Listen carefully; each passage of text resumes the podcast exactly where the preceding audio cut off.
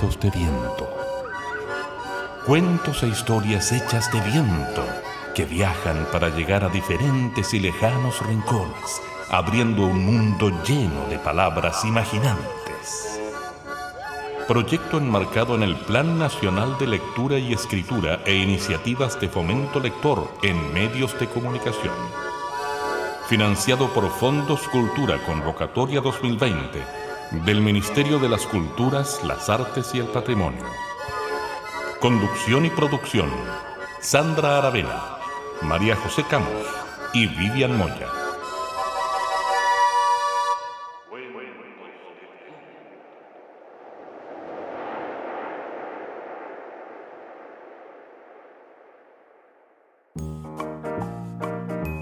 Sano como una manzana. Tersa como piel de manzana. Adán tomó la manzana y todavía nos duelen las muelas. ¿Cambiar la manzana por ajo o es un buen trabajo? ¿La manzana podría pudre a su vecina? Una manzana al día mantiene la sana vida.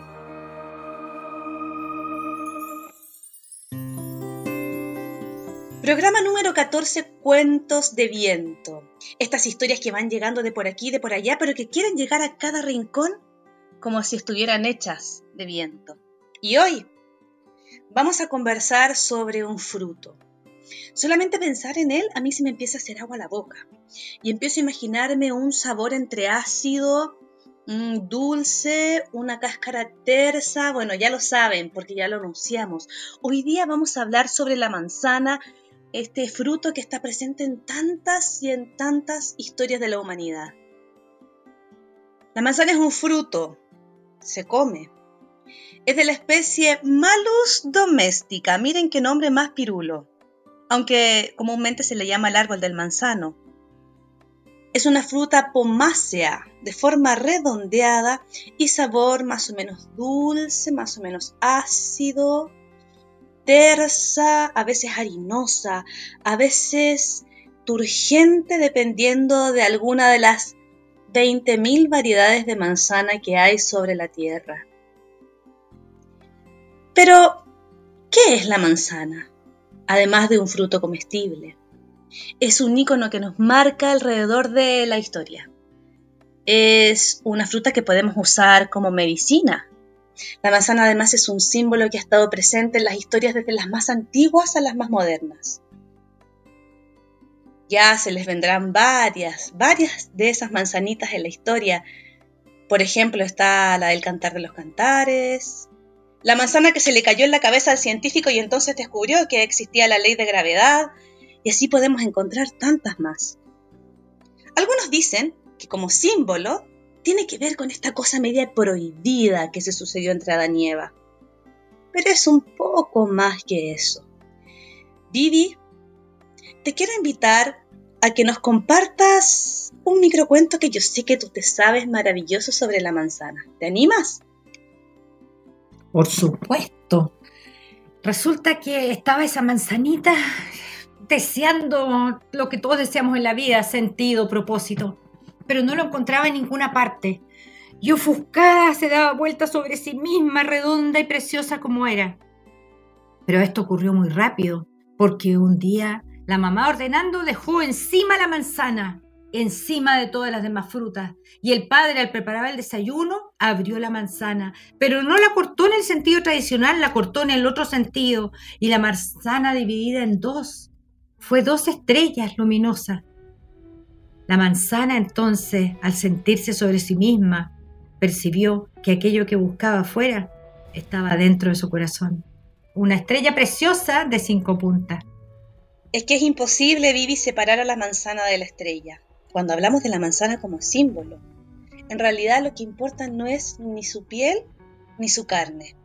Es precisamente la estrella de cinco puntas, perfecta, que se consigue cuando cortamos la manzana por la mitad, pero en ese sentido que tú decías en tu historia. Si la estrella está con una punta para arriba, entonces es símbolo de buenos augurios, es símbolo de sabiduría, de conocimiento, de luminosidad incluso. Pero si la estrella está con la puntita para abajo y dos puntas para arriba, entonces es todo lo contrario. Por eso no es extraño que a lo largo de la historia la manzana esté asociada a las brujas y a las brujerías. Hay historias, José, un montón de historias que podemos conocer y que tienen manzanas, ¿no? Sí, yo mientras te escuchaba, como que me preguntaba una y otra vez, y ahora voy entendiendo mejor por qué la manzana aparece en tantas, tantas historias.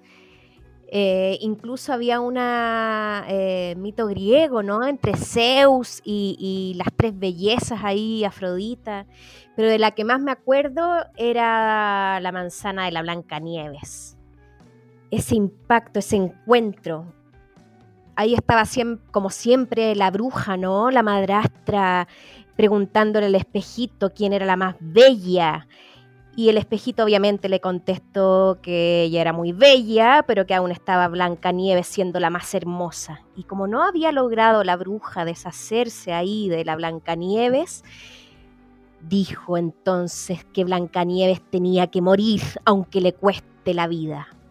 Entonces ella fue a un lugar escondido y solitario al que nadie podía entrar y preparó una manzana envenenada por afuera se veía hermosa con una parte blanca y otra roja, así obviamente todos se la quisieran comer. Pero cuando alguien probara un trocito, moriría. Cuando estuvo lista, la madrastra se pintó la cara, se disfrazó de campesina y fue a la casa de los siete enanos.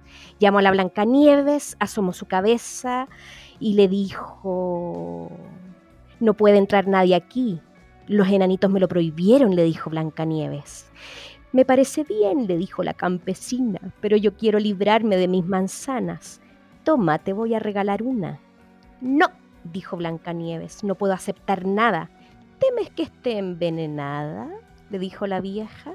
La cortó en pedacitos. Tú te comes la parte roja y yo me como la blanca. La manzana estaba tan bien preparada que solamente la parte roja era la envenenada. Blancanieves le apeteció y cuando vio a la campesina comer un pedacito, no se resistió la tentación sacó la mano, cogió la mitad envenenada y apenas dio un bocado, cayó muerta al suelo. Así de potente la manzana en ese cuento, por ejemplo. ¡Wow! ¡Qué imagen tan poderosa nos acabas de traer de esta historia tantas veces contada, pero que nunca cansa escuchar! Y como la manzana es un comestible tan rico, les vamos a regalar una receta de una compota de manzana gratinada.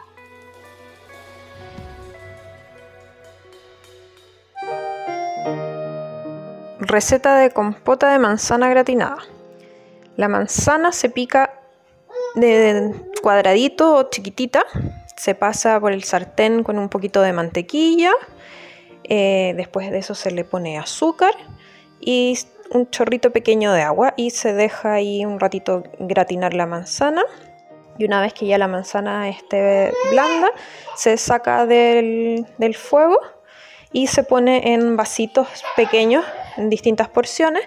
Y aparte eh, hacemos un merengue eh, que quede bien durito el merengue, entonces se lo ponemos después a los vasitos a cada uno y luego va al horno hasta que se gratine bien el, merengue y una vez que esté un poquito dorado arriba está listo y se puede sacar, esperar a que se enfríe y servir y queda delicioso.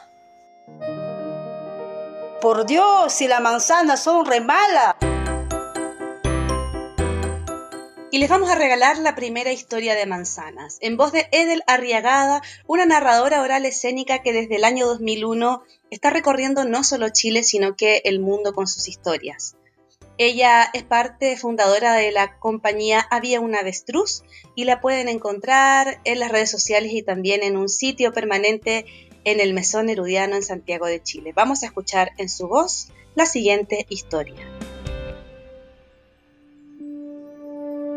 Hay una estrella en la constelación del cisne que brilla 4.800 veces más que lo que brilla el sol. Deneb es el nombre de esa estrella. Y Deneb es el nombre que Alejandro y Roxana habían elegido para llamar al primer hijo que les venía a reunir sus sangres. Fue por el 94 en un modesto hospital de provincia que se produjo el nacimiento Pero Deneb no alcanzó a pasar el umbral que va de la vida del vientre a la vida de la vida. No hay explicación posible para el absurdo de un niño que nace y muere en el mismo acto. No hay explicación posible, pero sí un consuelo. Deneb vivió lo suyo. Deneb no conoció otra cosa que la felicidad en el cálido mar del vientre. Sus padres, Alejandro y Roxana, no quisieron que el cuerpito fuese ofendido por la burocracia de los funerales ni por la sordidez organizada de los cementerios. Lo envolvieron en una manta, le abrigaron el silencio y se lo llevaron.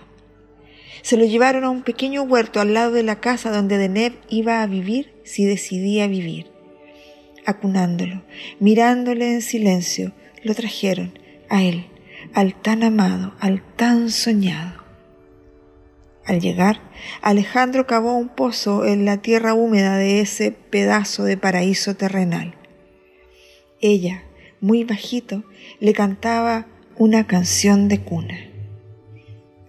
Duerme, duerme, negrito, que tu mamá está en el campo, negrito. El perro de la casa los miraba, los miraba con esa mirada tan humana que tienen los perros.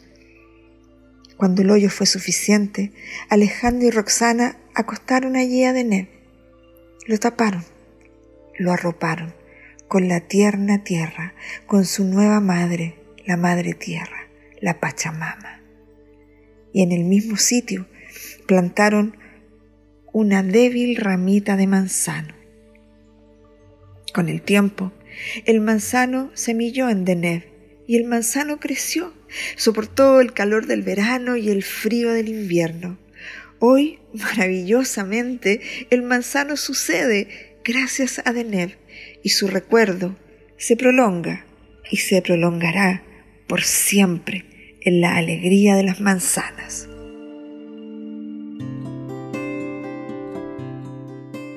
Amé el cuento de la manzana, me encantó. Y les voy a contar de una de las cosas que más me ha llamado la atención a propósito de la manzana. Es un descubrimiento que hice hace mucho tiempo eh, y que se me repite, porque en la traducción bíblica hebrea al latín que se hizo en el siglo XIV después de Cristo, Jerónimo, que era el traductor, no dominaba el hebreo. Resultado de la confusión, malus, que significa manzano, con el adjetivo mals, que significa mal, fue confundido. Y hoy, hasta hoy, pagamos las consecuencias de esa traducción. Tan importante fue la manzana en la historia que en la mitología greco-latina, como decía antes la José, el mito explica que en las bodas de Teti todos los dioses estaban invitados, menos la discordia, Eris. Así que ella deja una manzana de oro con la inscripción, para la más bella. Así que Atenea, Afrodita y Hera se sintieron aludidas y las tres le ofrecieron algo para sobornar a París, lo que dio origen a la guerra de Troya que todos conocemos. Como ustedes ven, la fruta esta, que en sus contradicciones tremendas como fruta maldita, llena de pecado y con toda clase de miserias después para la vida humana, con esfuerzo, dolor y etc., tiene también ese lado dulce y maravilloso en el que se conocen todas sus propiedades que describía Sandrita. Lo concreto es que los griegos, mejor dicho, los dioses de los griegos, comen manzana cuando empiezan a envejecer. Así que ya saben. La manzana. Había una que no quería ser gorda y nos las trae Pabla, de 8 años. Ella es una niña lectora que ama sentarse en su mesa Ahí dibuja historias, cuentos, y Pabla sueña e imagina mundos, personajes que nacen desde su interior. Goza dándoles vida animada a frutas y verduras. Tiene una historieta, por ejemplo, que se llama Los vegetales locos, y hoy nos regala la manzana que no quería ser gorda.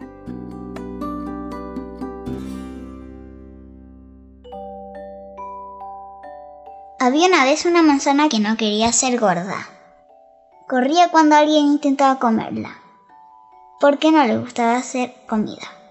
Un día le escribió una carta al plátano, que decía que no quería ser gorda, y también que le dijera por qué era tan flaco y ella no. Entonces el plátano le respondió. La carta decía que él era así y que no sabía cómo aflacarla. Entonces le escribió una carta a la almendra y ella dijo que tampoco sabía. Unos días después, la manzana ya le había hecho cartas y preguntar a todas las frutas flacas. Luego, el hada de los deseos le concedió un deseo a la manzana y la manzana le dijo que quería ser flaca. Entonces el hada le dijo el secreto. A la mañana siguiente tendrás una carta debajo de tu almohada y tendrás que leerla. A la mañana siguiente había una carta debajo de la almohada. La carta decía, súbete al canasto de la fruta.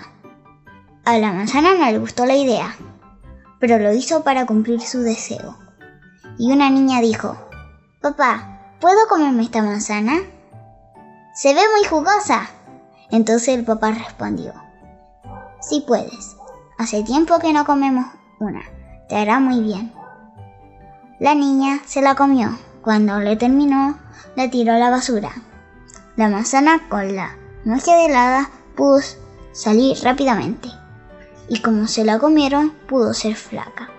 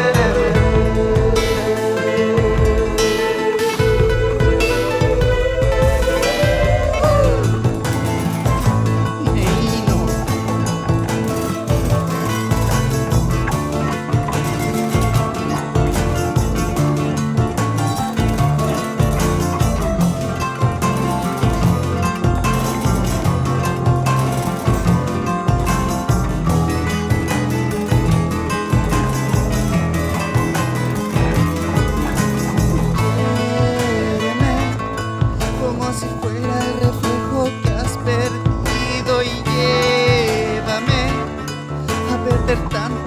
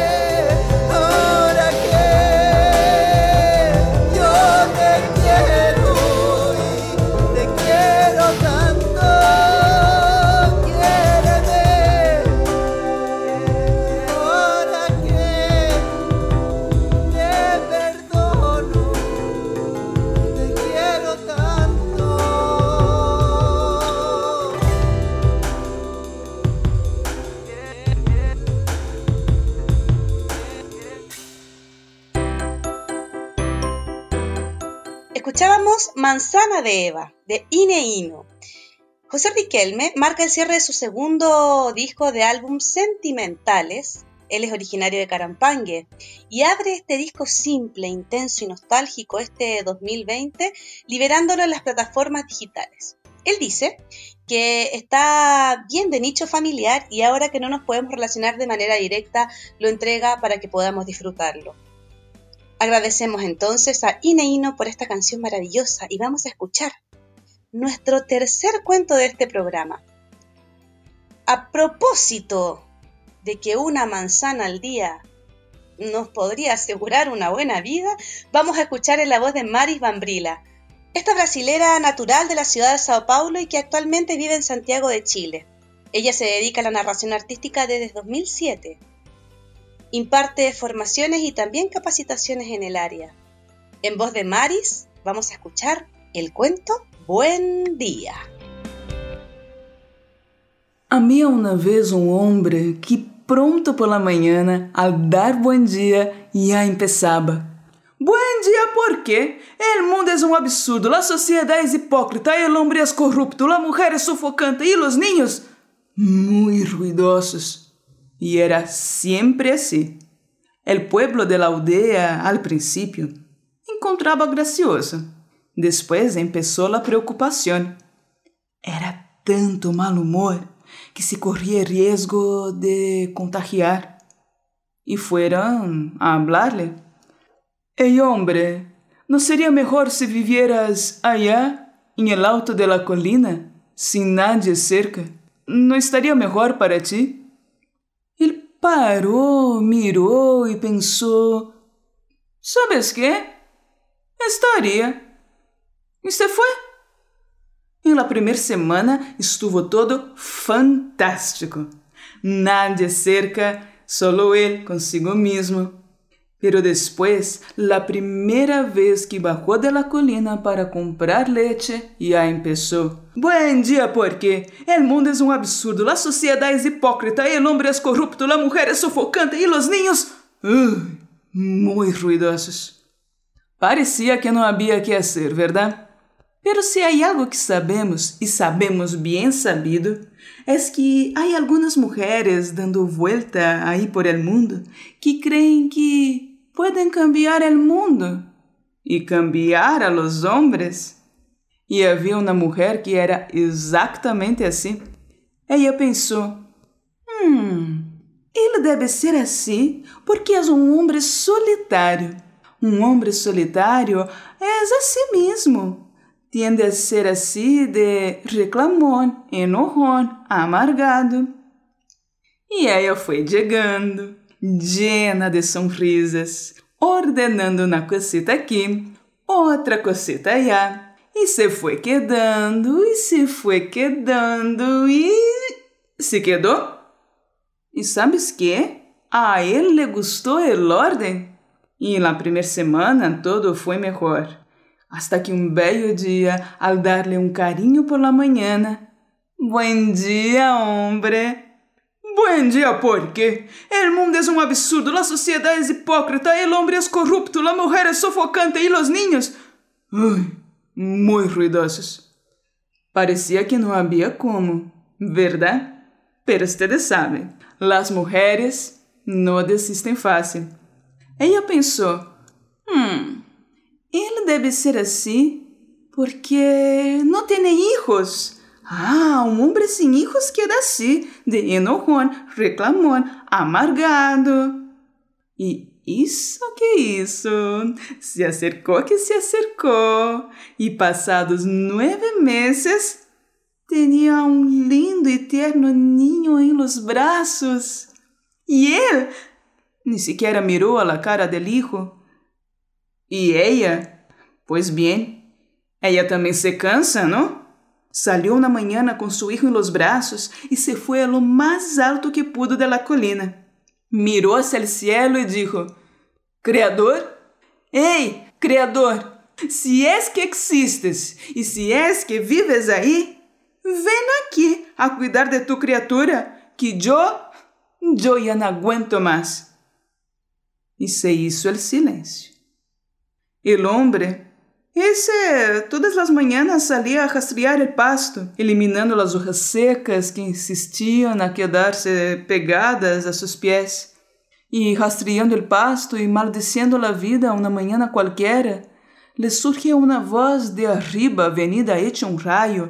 ¡Basta! ¡Basta, hombre, basta! Y si no existiera nada, pero absolutamente nada más cerca tuyo, ¿estaría bueno para ti? Mm, sí, estaría. De repente, la tierra desaparece bajo sus pies. Árboles, flores, cielo, todo se desaparece. ¿Y él? Aí se quedou, tal qual, roupa colgada para secar, volando com o vento, para allá e para cá. Al princípio lhe pareceu entretenido. Nadie cerca, solo ele consigo mesmo. Pero después vino la desesperação. Ei, Criador! ¿Me escuchas? ¡Ey, creador! ¡Te olvidaste de mí! Y nada. Ahí se arrancó los cabellos, rascuñó los brazos, porque solo había él consigo mismo y nadie más. Una angustia tremenda. Y cuando allá estaba, más muerto que vivo, medio a la nada, una voz venida de dentro de sí le dijo: ¡Ey, hombre! Pida aquilo que mais deseas, com muitas ganas, e isso se realizará. Pero assim, tão simples. Sí, hombre, pida aquilo que mais deseas com muitas ganas e isso se realizará. E nesse momento, ele se acordou de la tierra, e la tierra surgiu bajo sus pies. E se foi acordando de los árboles, flores, cielo e quando viu allá em el alto de la colina estava su casa com la mujer, com el niño en los brazos. Salió corriendo disparado. Se acercou mirándola en los ojos, cosa que jamás había hecho. E tomou el niño en los brazos, en su regazo, algo que jamás se había realizado. Entraram os três hacia la cocina e com lo que havia em el armário hicieron la mais rica cena. Mirou abaixo por la ventana e observou el valle, su gente, e se dio cuenta del quanto le gustava su gente. Quando por la mañana bajou a comprar pan e el panadero le saludou, Bom dia, hombre. Ele finalmente pudo contestar. Buen día. Y agradeciendo a Pabla, a Edel y a Maris estas historias de manzana que quizás sea casualidad, quizás no, tres mujeres regalándonos historias de la manzana. Es que también pareciera ser un símbolo bastante femenino. Y quiero despedirme con la voz femenina de nuestras Vivian y José de este programa número 14. Sí, no, me quedé pensando en esto de, ir encontrando los iconos, los iconos imaginarios ahí, simbólicos en los cuentos, así que me, eh, me, voy muy entretenida del programa a ir en esa búsqueda. ¿Qué otros iconos, qué otros símbolos habrán, no? Además de las manzanitas. Sabes que a mí me pasa exactamente lo mismo, porque, bueno, este es uno, pero hay otro que siempre me llama la atención y es, ¿por qué tanta historia familiar? ¿Qué pasa ahí? Yo creo que tenemos una tarea pendiente, ¿no? Y en los secretos familiares, esos que hacen tanto daño generación tras generación y que de pronto con una historia se puede liberar. Amigos, amigas de Cuentos de Viento, les queremos agradecer siempre su escucha. Sin eso, este programa no tendría ningún sentido. Compartan este programa con quienes ustedes crean que pueda interesarles el gusto de escuchar buenas historias. Nos encontramos siempre desde todos los viernes a las 5 de la tarde Chile en nuestras redes sociales, Facebook fanpage, eh, Cuentos de Viento, lo mismo en el canal de YouTube, Evox, Spotify y SoundCloud también como Cuentos de Viento. Agradecemos a Vivian Moya y a María José Camus esta conversación interesante. Agradecemos especialmente a Nelson Golot, la técnica y edición de estos programas, pero fundamentalmente el del número 13, que acaba de pasar. Si usted no lo ha escuchado, escúchelo porque es de cuentos de terror y quedó fantástico. Mándennos sus historias, sus colaboraciones, sus sucedidos, leyendas, biografías, historias de familia. Estamos preparando mucho bello material y si ustedes nos colaboran va a quedar tanto más hermoso a cuentos de viento Si tienen una manzana por allí, corran, denle una buena mascada de esas que no dejan los dientes marcados, sino que pareciera que salió un pedazo perfecto. Saboreela y sienta en ese momento como los antiguos y las antiguas, y cada vez que comemos esa manzana estamos contactándonos con las diosas. Nos encontramos el próximo viernes, como siempre, en Cuentos de Viento.